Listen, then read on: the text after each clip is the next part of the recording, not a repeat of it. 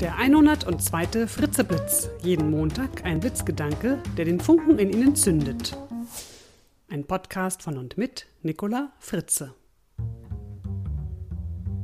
Hallo und guten Ostermontagmorgen. Der heutige Blitzgedanke heißt von Eiern und Hasen.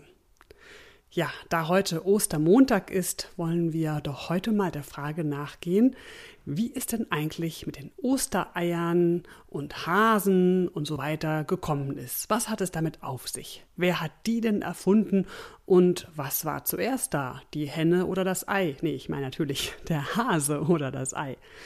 Ich habe mal ein bisschen recherchiert in unserem weltweiten Netz und ja, zwei Dinge wurden auf jeden Fall ganz schnell klar die Eier waren zuerst da. Und zum Hasen, ja, da gibt es verschiedene Theorien, aber dazu später mehr. Fangen wir mit den Eiern mal an. Das Ei ist ein Symbol der Fruchtbarkeit und des neuen Lebens. Ja, das äh, liegt irgendwie nahe, liegt auf der Hand. Allein aus diesem Grund passt es wunderbar zum Fest der Auferstehung. Und vor rund 1200 Jahren war es den Christen verboten, in der Fastenzeit vor Ostern Eier zu essen. Das Verbot galt eigentlich für Fleisch, schloss aber tierische Produkte, zu denen die Eier ja nun mal gehören, mit ein. Und naja, also ich meine, den Hühnern als Eierlieferanten war das natürlich total Schnuppe und sie legten in der Fastenzeit trotz allem natürlich viele Eier. Ja, und so sammelten sich dann bis Ostern immer sehr viele Eier an. Man kochte sie ab, damit sie länger haltbar waren und verspeiste sie dann nach Ostern, also an Ostern. Ab dem 12. Jahrhundert etwa nahmen dann die Gläubigen am Ostersonntag die Eier mit zur Messe in die Kirche, um sie zu weihen. Und zu diesem besonderen Anlass wurde es dann mit der Zeit langsam üblich, dass man die Schalen bunt einfärbte und sie mit schönen Mustern und Bildern verzierte. Und so entstanden also die ersten bunten Ostereier. Ja, nun zu den niedlichen kleinen Osterhäschen. Sie sind übrigens ebenfalls Symbole der Fruchtbarkeit. Ja, wusste ich vorher auch noch nicht. Hinzu kommt, und auch das wusste ich nicht, dass Hasen nur ganz kleine oder vielmehr kurze Augenlider haben und daher immer mit halboffenen Augen schlafen. Und das soll auch hier die Auferstehung Christi symbolisieren.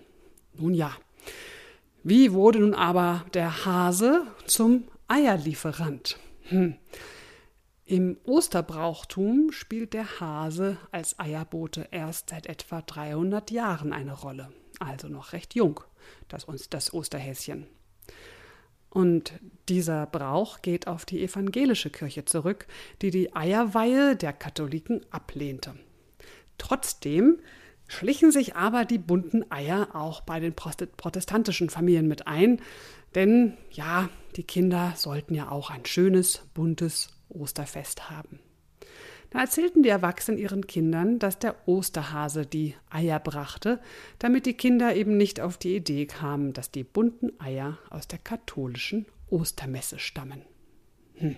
Handfeste Beweise gibt es für diese Theorie leider nicht und äh, es gibt auch noch andere Theorien. Vielleicht haben Sie ja von einer anderen interessanten oder noch einleuchtenderen Theorie gehört oder noch viel besser, Sie haben Ihre ganz eigene Theorie dazu entwickelt. Sie darf auch nicht so ganz ernst gemeint sein. Wenn Sie so eine Theorie haben, dann würde ich mich sehr freuen. Schreiben Sie doch einfach an mail.nicolafritze.de und ja, das nächste Ostern kommt bestimmt und dann stelle ich gerne mal Ihre Theorien so vor. Ich bin gespannt. Nun wünsche ich Ihnen auf jeden Fall eine ganz wunderbare, bunte, eierreiche Woche und ja, erholen sich auch ein bisschen. Bis zum nächsten Montag, Ihre Nicola Fritze. Weitere Informationen zu meinen Vorträgen und Workshops finden Sie auf www.nicolafritze.de.